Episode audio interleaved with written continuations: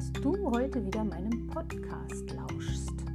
In der heutigen siebten Folge die Geschichte des Kalifen Storch erzählt der deutsche Schriftsteller Wilhelm Hauff von wundersamen Verwandlungen und entführt uns in den Orient.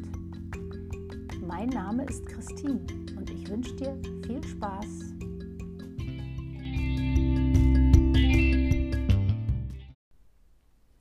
Geschichte vom Kalifen Storch, ein Märchen von Wilhelm Hauff. Der Kalif Kassid zu Bagdad saß einmal an einem schönen Nachmittag behaglich auf seinem Sofa. Er hatte ein wenig geschlafen, denn es war ein heißer Tag und sah nun nach seinem Schläfchen recht heiter aus.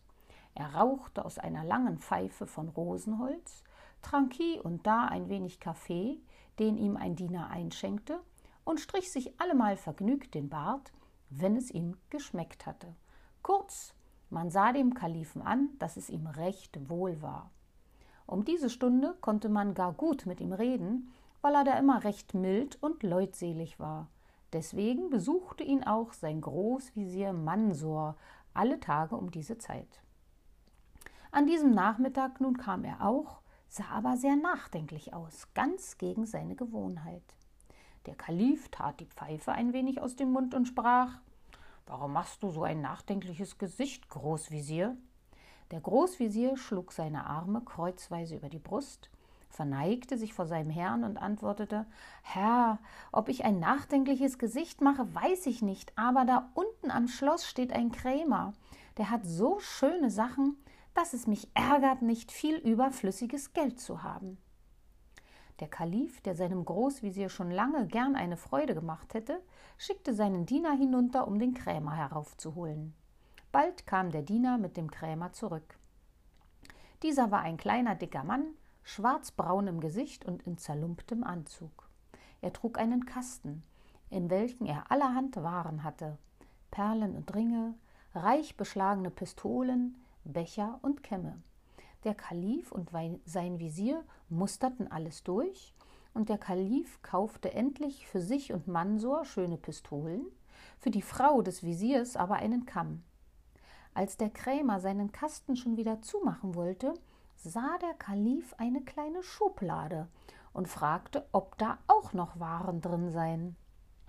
Der Krämer zog die Schublade heraus und zeigte darin eine Dose mit schwärzlichem Pulver und ein Papier mit sonderbarer Schrift, die weder der Kalif noch Mansor lesen konnten. Ich bekam einmal diese zwei Stücke von einem Kaufmann, der sie in Mekka auf der Straße fand, sagte der Krämer. Ich weiß nicht, was sie enthalten. Euch stehen sie um geringen Preis zu Dienst. Ich kann doch nichts damit anfangen. Der Kalif, der in seiner Bibliothek gerne alte Manuskripte hatte, wenn er sie auch nicht lesen konnte, kaufte Schrift und Dose und entließ den Krämer. Der Kalif aber dachte, er möchte gerne wissen, was die Schrift enthalte, und fragte den Visier, ob er keinen kenne, der es entziffern könnte. Gnädigster Herr und Gebieter, antwortete dieser, an der großen Moschee wohnt ein Mann, er heißt Selim, der Gelehrte. Der versteht alle Sprachen. Lass ihn kommen. Vielleicht kennt er diese geheimnisvollen Züge. Der Gelehrte Selim war bald herbeigeholt. Selim, sprach ihn der Kalif an. Selim, man sagt, du seist sehr gelehrt. Guck einmal ein wenig in diese Schrift, ob du sie lesen kannst. Kannst du sie lesen, so bekommst du ein neues Festkleid von mir. Kannst du es aber nicht, so bekommst du zwölf Backenstreiche und fünfundzwanzig auf die Fußsohlen weil man dich dann umsonst Selim den Gelehrten nennt. Selim verneigte sich und sprach Dein Wille geschehe, o Herr. Und lange betrachtete er die Schrift, plötzlich aber rief er aus Das ist lateinisch, o Herr, oder ich lass mich hängen. Sag, was drin steht, befahl der Kalif, wenn es lateinisch ist. Und Selim fing an zu übersetzen. Mensch, der du dieses findest, Preise Allah für seine Gnade. Wer von dem Pulver in der Dose schnupft und dazu spricht Mutabor, der kann sich in jedes Tier verwandeln und versteht auch die Sprache der Tiere. Will er wieder in seine menschliche Gestalt zurückkehren, so neige er sich dreimal gen Osten und spreche jenes Wort. Aber hüte dich, wenn du verwandelt bist, dass du nicht lachest, sonst verschwindet das Zauberwort gänzlich aus deinem Gedächtnis und du bleibst ein Tier. Als Selim der Gelehrte also gelesen hatte, war der Kalif über die Maßen vergnügt. Er ließ den Gelehrten schwören, niemanden etwas von diesem Geheimnis zu sagen, schenkte ihm ein schönes Abendkleid und entließ ihn. Zu seinem Großvisier aber sagte er, das heiße ich gut einkaufen, Mansor. Wie freue ich mich, bis ich ein Tier bin. Morgen früh kommst du zu mir.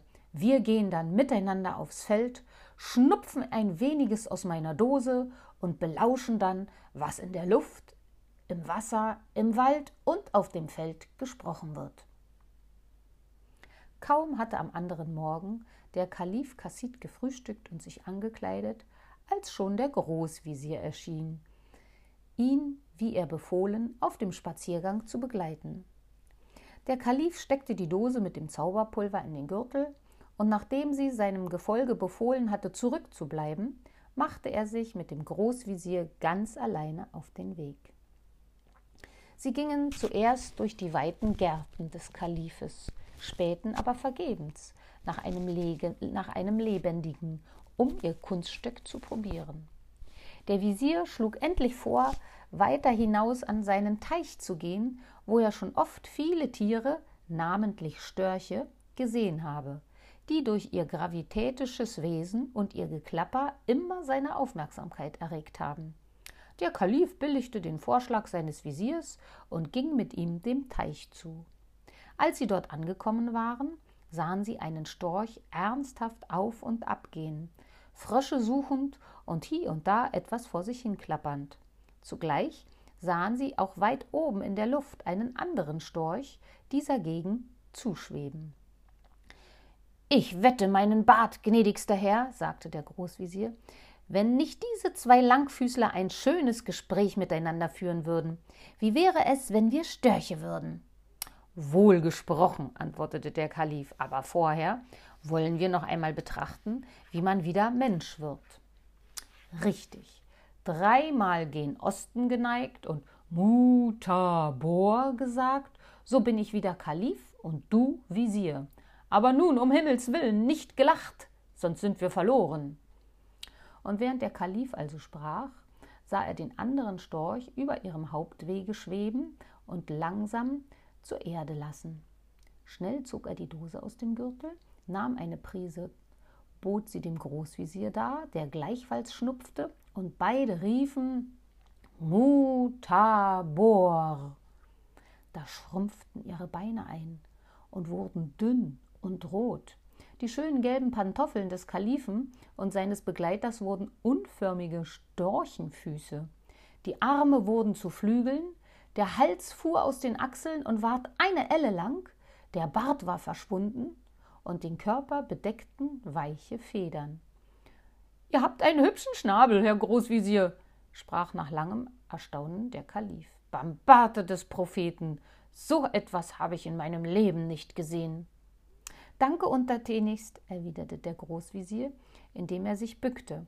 Aber wenn ich es wagen darf zu behaupten, Eure Hoheit sehen als Storch beinahe noch hübscher aus als denn als Kalif. Aber kommt, wenn es euch gefällig ist, dass wir unsere Kameraden dort belauschen und erfahren, ob wir wirklich störchisch können. Indem war der andere Storch auf der Erde angekommen. Er putzte sich mit dem Schnabel seine Füße, legte seine Federn zurecht und ging auf den ersten Storch zu. Die beiden neuen Störche aber beeilten sich, in ihre Nähe zu kommen und vernahmen zu ihrem Erstaunen folgendes Gespräch. Guten Morgen, Frau Langbein, so früh schon auf der Wiese? Dankschön, lieber Klapperschnabel. Ich habe mir nur ein kleines Frühstück geholt. Ist euch vielleicht ein Viertelchen Eidechs gefällig oder ein Froschschenkelchen? Danke gehorsamst, hab heute gar keinen Appetit. Ich komme auch wegen etwas ganz anderem auf die Wiese. Ich soll heute vor den Gästen meines Vaters tanzen. Und da will ich mich im Stillen ein wenig üben. Zugleich schritt die junge Störchen in wunderlichen Bewegungen durch das Feld. Der Kalif und Mansor sahen ihr verwundert nach. Als sie aber in malerischer Stellung auf einem Fuß stand und mit den Flügeln anmutig dazu wedelte, da konnten sich die beiden nicht mehr halten. Ein unaufhaltsames Gelächter brach aus ihren Schnäbeln hervor, von dem sie sich erst nach langer Zeit wieder erholten.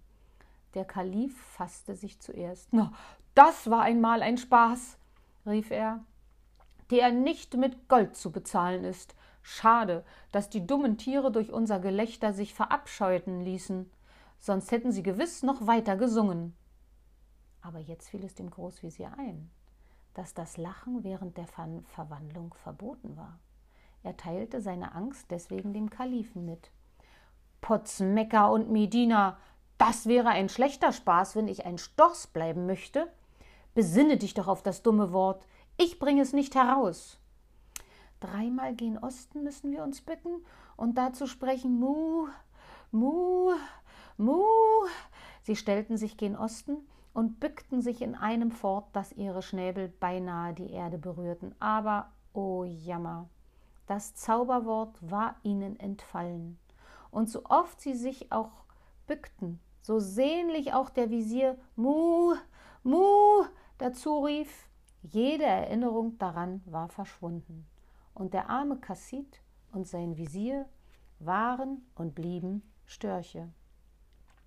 Traurig wandelten die Verzauberten durch die Felder.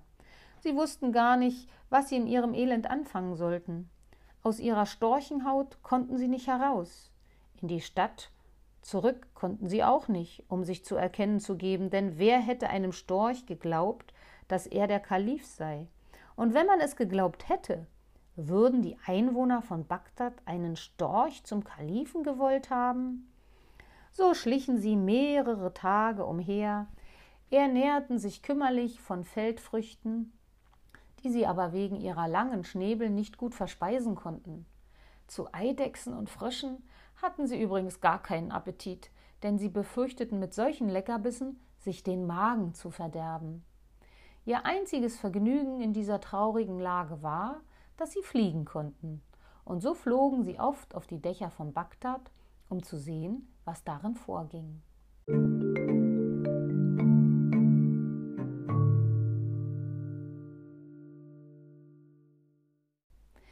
Ersten Tagen bemerkten sie große Unruhe und Trauer in den Straßen. Aber ungefähr schon am vierten Tag nach ihrer Verzauberung saßen sie auf dem Palast des Kalifen. Da sahen sie unten in der Straße einen prächtigen Aufzug. Trommeln und Pfeifen ertönten, ein Mann mit einem goldgestickten Scharlachmantel saß auf einem geschmückten Pferd, umgeben von glänzenden Dienern, Halb Bagdad sprang ihm nach und alle schrien Heil Mizra, dem Herrscher von Bagdad. Da sahen die beiden Störche auf dem Dach des Palastes einander an.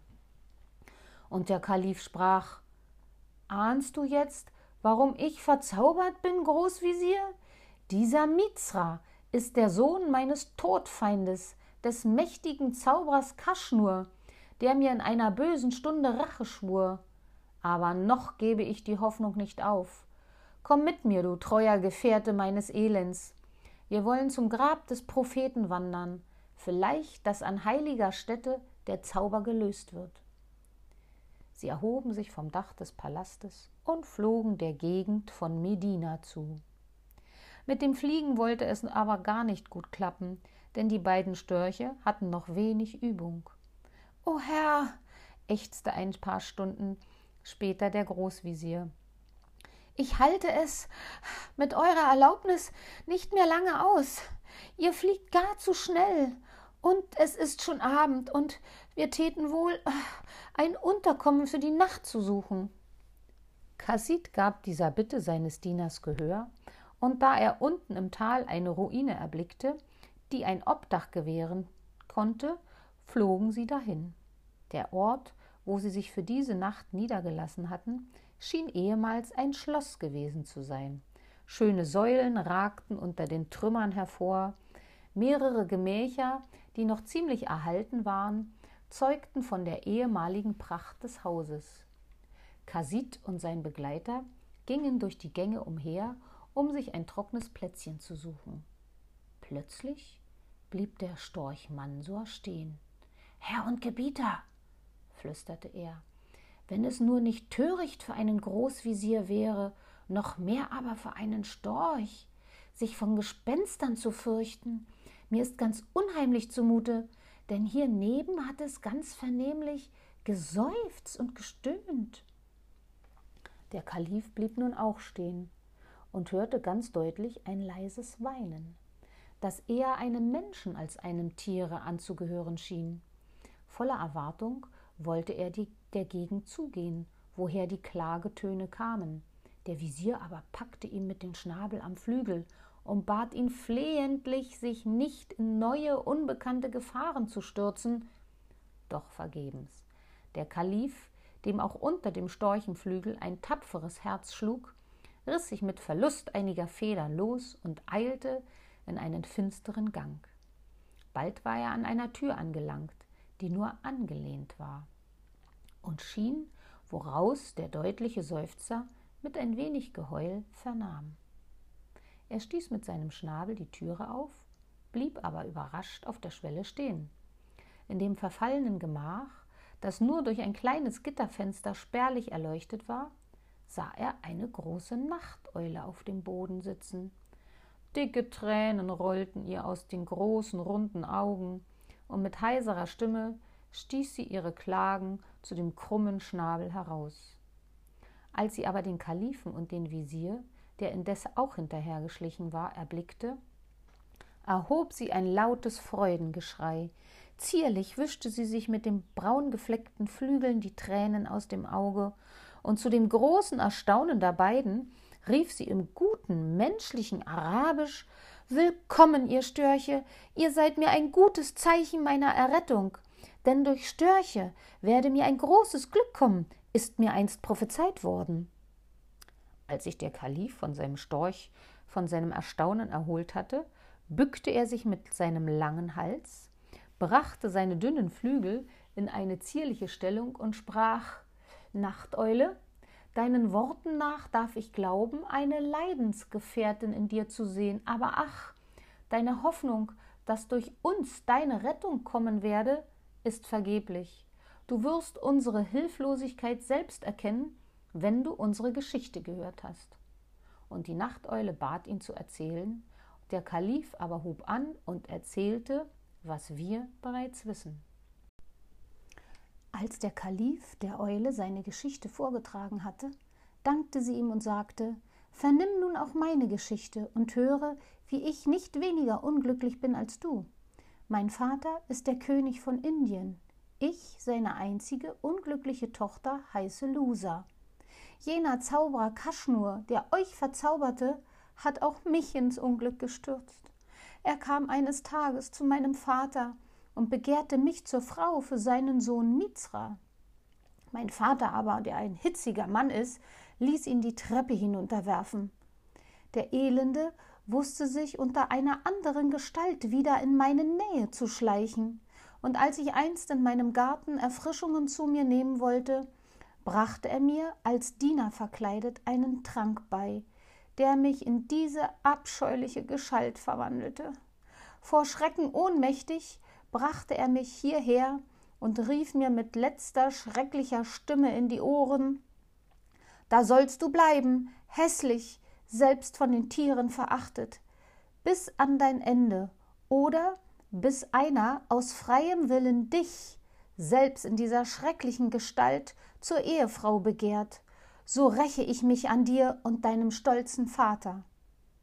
Seit vielen Monaten sind verflossen, einsam und traurig lebe ich als Einsiedlerin in diesem Gemäuer, verabscheut von der Welt, selbst den Tieren ein Greuel. Die schöne Natur ist vor mir verschlossen, denn ich bin blind am Tage, und nur wenn der Mond sein bleiches Gesicht über diese Gemäuer ausgießt, fällt der verhüllende Schleier von meinen Augen. Die Eule hatte gerade geendet und wischte sich mit dem Flügel wieder die Tränen aus, denn die Erzählung ihrer Leiden hatten ihren Tränen gelockt. Der Kalif war bei der Erzählung der Prinzessin in tiefes Nachdenken versunken. Hm, wenn mich nicht alles täuscht, sprach er, so findet zwischen unserem Unglück ein geheimer Zusammenhang statt. Aber wo finde ich den Schlüssel zu diesem Rätsel? Die Eule antwortete ihm O Herr, auch mir ahnet dieses, denn es ist mir einst in meiner frühesten Jugend von einer weisen Frau prophezeit worden, dass ein Storch mir großes Glück bringen werde, und ich wüsste vielleicht, wie wir uns retten könnten. Der Kalif war sehr erstaunt und fragte, auf welchem Wege sie meine. Der Zauberer, der uns beide unglücklich gemacht hat, sagte sie, kommt alle Monate einmal in diese Ruinen. Nicht weit von diesem Gemach ist ein Saal. Dort pflegt er dann mit vielen Genossen zu schmausen. Schon oft habe ich sie dort belauscht. Sie erzählen dann einander ihre schändlichen Werke. Vielleicht, dass er dann das Zauberwort, was ihr vergessen habt, ausspricht. O teuerste Prinzessin, rief der Kalif, sag an, wann kommt er? Wo ist der Saal? Die Eule schwieg einen Augenblick und sprach dann Nehmet es nicht ungütig, aber nur unter einer Bedingung kann ich euren Wunsch erfüllen. Sprich aus, sprich aus, schrie Kassid. Befiehl, es ist mir jede recht. Nämlich, ich möchte auch gern zugleich frei sein. Dies kann aber nur geschehen, wenn einer von euch mir seine Hand zur Ehe reicht. Die Störche schienen über den Antrag etwas betroffen zu sein und der Kalif winkte seinem Diener, ein wenig mit ihm hinauszugehen. Großvisier, sprach vor der Türe der Kalif, das ist ein dummer Handel, aber ihr könntet sie schon nehmen. So, sprach der Visier, dass meine Frau, wenn ich nach Hause komme, mir die Augen auskratzt? Ach, ich bin ein alter Mann, und ihr seid noch jung und unverheiratet und könntet eher einer schönen Prinzessin die Hand reichen. Das ist es eben, seufzte der Kalif, indem er traurig die Flügel hängen ließ. Wer sagt dir denn, dass sie jung und schön ist? Das heißt doch, eine Katze im Sack kaufen. Sie redeten einander gegenseitig noch lange zu, endlich aber, als der Kalif sah, dass sein Visier lieber Storch bleiben als die Eule heiraten wollte, entschloss er sich, die Bedingung lieber selbst zu erfüllen. Die Eule war hoch erfreut. Sie gestand ihnen, dass sie zu keiner besseren Zeit hätten kommen können, weil wahrscheinlich in dieser Nacht die Zauberer sich versammeln werden. Sie verließ mit den Störchen das Gemach, um sie in jenen Saal zu führen. Sie ginge langen einen finsteren Gang hin, und endlich strahlt ihnen aus einer halb verfallenen Mauer ein heller Schein entgegen. Als sie dort angelangt waren, riet ihnen die Eule, sich ganz ruhig zu verhalten. Sie konnten von der Lücke, an welcher sie standen, einen großen Saal überblicken. Er war ringsum mit Säulen geschmückt und prachtvoll verziert. Viele farbige Lampen ersetzten das Licht des Tages. In der Mitte des Saals stand ein runder Tisch mit vielen und ausgesuchten Speisen besetzt. Rings um den Tisch zog sich ein Sofa, auf welchem acht Männer saßen. In einem dieser Männer erkannten die Störche jenen Krämer wieder, der ihnen das Zauberpulver verkauft hatte. Sein Nebensitzer forderte ihn auf, ihnen seine neuesten Taten zu erzählen. Er erzählte unter anderem auch die Geschichte des Kalifen und seines Visiers. Was für ein Wort hast du ihnen denn aufgegeben? Fragte ihn ein anderer Zauber. Ein recht schweres lateinisches Wort. Es heißt mutabor. Als die Störche an ihrer Mauerlücke dieses hörten, kamen sie vor Freude beieinander außer sich. Sie liefen auf ihren langen Füßen so schnell dem Tor der Ruine zu, dass die Eule kaum folgen konnte. Dort sprach der Kalif gerührt zu der Eule Retterin meines Lebens und des Lebens meines Freundes, nimm zum ewigen Dank für das, was du uns getan, mich zu deinem Ehemann an. Dann aber wandte er sich nach Osten, dreimal bückten die Störche ihre langen Hälse der Sonne entgegen, die soeben hinter dem Gebirge heraufstieg, Mutabor, riefen sie. Im Nu waren sie verwandelt. Und in der hohen Freude des neu geschenkten Lebens lagen Herr und Diener lachend und weinend einander in den Armen. Wer beschreibt aber ihr Erstaunen, als sie sich umsahen? Eine schöne Dame, herrlich geschmückt, stand vor ihnen. Lächelnd gab sie dem Kalifen die Hand. Erkennt ihr eure Nachteule nicht mehr? sagte sie. Sie war es. Der Kalif war von ihrer Schönheit und Anmut so entzückt, dass er aufrief, es sei sein größtes Glück, dass er Storch geworden sei. Die drei zogen nun miteinander auf Bagdad zu. Der Kalif fand in seinen Kleidern nicht nur die Dose mit Zauberpulver, sondern auch seinen Geldbeutel. Er kaufte daher im nächsten Dorfe, was sie zu ihrer Reise brauchten, und so kamen sie bald an die Tore von Bagdad. Dort aber erregte die Ankunft des Kalifen großes Erstaunen. Man hatte ihn für tot ausgegeben, und das Volk war daher hoch erfreut, seinen geliebten Herrscher wiederzuhaben. Umso mehr aber entbrannte ihr Hass gegen den Betrüger Mizra. Sie zogen in den Palast und nahmen den alten Zauberer und seinen Sohn gefangen. Den Alten schickte der Kalif in dasselbe Gemach der Ruine, das die Prinzessin als Eule bewohnt hatte, und ließ ihn dort aufhängen. Dem Sohn aber, welcher nichts von den Künsten seines Vaters verstand, ließ der Kalif die Wahl, ob er sterben oder aus der Dose schnupfen wollte. Als er das Letztere wählte, bot ihm der Großvisier die Dose an, eine tüchtige Prise und das Zauberwort des Kalifen verwandelten ihn in einen Storch. Der Kalif ließ ihn in einen eisernen Käfig sperren und in seinem Garten aufstellen. Lange und vergnügt lebten Kalif Kassid mit seiner Frau, der Prinzessin. Seine vergnügtesten Stunden waren immer die, wenn ihn der Großvisier nachmittags besuchte. Da sprachen sie dann oft von ihren Storchenabenteuern, und wenn der Kalif recht heiter war, ließ er sich herab, den Großvisier nachzuahmen, wie er als Storch aussah. Er stieg dann ernsthaft mit steifen Füßen im Zimmer auf und ab, klapperte, wedelte mit den Armen wie mit Flügeln und zeigte, wie jener sich vergeblich nach Osten geneigt und Mu, Mu dazu gerufen habe. Für die Frau Kalifin und ihre Kinder war diese Vorstellung allemal eine große Freude. Wenn aber der Kalif gar zu lange klapperte und nickte und Mu, Mu schrie, dann drohte ihm lächelnd der Visier, er wolle das, was vor der Türe der Prinzessin Nachteule verhandelt worden sei, der Frau Kalifin mitteilen.